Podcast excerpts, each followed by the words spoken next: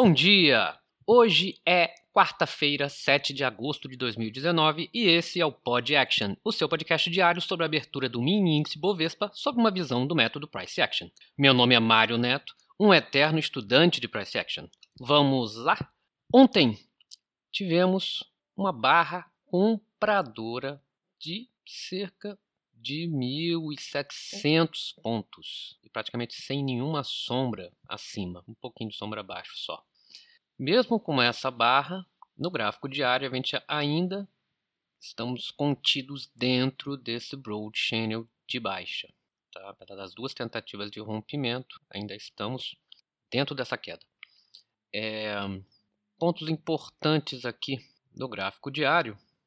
Hum, esse preço de 102,440, muito próximo da onde fechou, tá? é um um swing, na verdade é a mínima desse doji lá do dia 24 de junho, um doji que já, já nos ajudou muito com vários magnetos.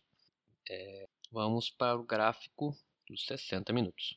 60 minutos, a gente estava acompanhando no final de julho, que ele estava em TR, tentou romper o TR para baixo, rompeu o TR para cima, e no início de agosto ele está nessa queda, forte, quase rompeu o Broad Channel e fez essa subida. É, eu vou comentar nos próximos, nos próximos tempos gráficos, não vou comentar nesse daqui não, essa linha de tendência. No 30 minutos, que a gente consegue reparar aqui no 30 minutos, fica bem claro para gente, é que se a gente pegar aqui essa a barra de ontem, das 9 horas até a essa barra aqui das 11 horas da manhã, traçarmos aqui um, um, um mensurado, vocês vão perceber, se vocês pegarem esse mensurado, projetar ele para o início desse swing das 12 horas, vocês vão observar que ele respeitou, ele fez duas pernas, apesar da segunda perna só ser atingida às 15 horas. Quem apostou no, no movimento projetado aqui é, e teve um estômago aqui por volta das 14 horas, que teve uma quedinha bem forte, conseguiu praticamente 1.200 pontos, 1.000 pontos. Tá? Estou falando nos últimos dias que movimento, os movimentos projetados estão funcionando muito bem para swings. Nos 15 minutos, é, 15 minutos eu queria mostrar que teve uma linha que foi traçada aqui entre as barras das 9 e das 10 horas, vocês traçarem essa linha aqui, vocês vão observar que, apesar de uma tentativa de rompimento por volta de meio-dia 15 e realmente teve uma barra para baixo que levou muita gente a apostar numa queda aqui às 15 para as 2, 13h45. Essa barra para baixo aqui era a terceira barra negativa, mas tinha um doji aqui no meio. Esse doji aqui, é, que no, no tempo 5 minutos deu, deu, deu, uma confusão. Muita gente apostou que ia descer, realmente ele subiu, fez uma, a segunda, uma segunda perna para cima. Tá? E respeitou muito essa linha de tendência aqui, que você pode traçar exatamente com as duas barras, as 9 e das 10. Tá? Principalmente na, a partir aqui das 15 15 ele foi respeitando, praticamente acompanhando essa linha. Nos 5 minutos, é, vamos falar do dia de hoje a gente teve alguns gaps. A gente tem um gap aqui de baixa nessa, nessa barra das 3 e 15. Então a gente tem um gapzinho aqui, que amanhã ele pode vir a fechar. Tá? E temos vários magnetos deixados no dia de hoje, tá? que são esses swings anteriores aqui, principalmente esse swing das de meio-dia, meio-dia 20 do 101, 140, 101, 101, 140. São magnetos importantes se ele vir para baixo no dia de hoje. Tá? Ele terminou um dia num broad channel de alta, tá? mas bem arrastado aqui depois das 15 horas e praticamente ele ficou mais de uma hora andando, rodeando o mesmo preço.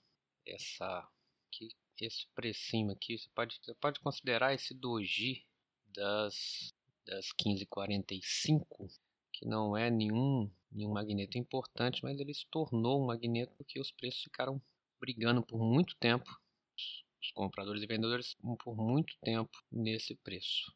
Então pode ser um ponto de entrada, um ponto de ação, um ponto que o preço pode enrolar um pouquinho mais no dia de hoje. É, previsões para hoje, tá?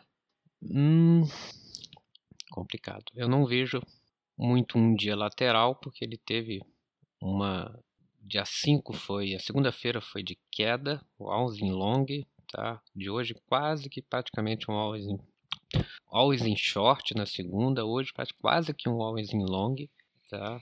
Mas talvez notícias uh, tornaram os movimentos desse jeito. Na verdade, a gente não acompanha a notícia, a gente só tem que identificar que ele está nesses, nesses ciclos de alta e de baixa.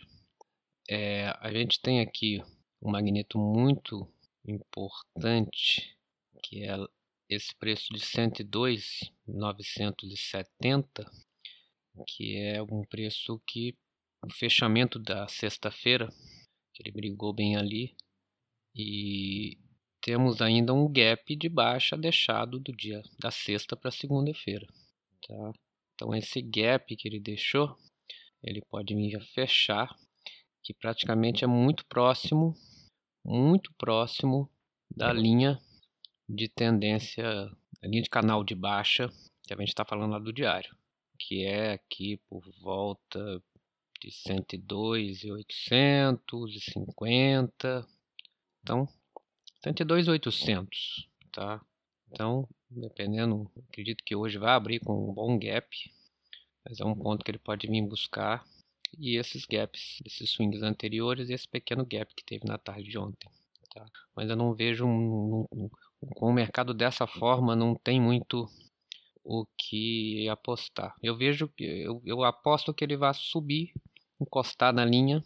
Aí vai ter gente que vai apostar no rompimento e eu apostaria no, na falha desse rompimento, tá? Para ele voltar para dentro da lateralidade. Mas é, esse broad channel já está se estendendo há muito tempo, desde o início de julho, e esses movimentos de queda muito forte, subida muito forte de tendência, demonstra que o mercado está começando a querer é, é, mudar, já está está reagindo para mudar desse ciclo para um outro ciclo, tá? E, e, aqui não, não tem nenhum ciclo demonstrado, não é uma lateralidade, não é uma tendência de baixa, não é uma tendência de alta. Ele está querendo mudar de, de ciclo, mas ainda não se decidiu, vamos dizer assim. Ok? Calendário econômico, amanhã temos estoque de petróleo às 11h30. E é isso, pessoal. Bons trades para todos e até amanhã com mais um Pod Action.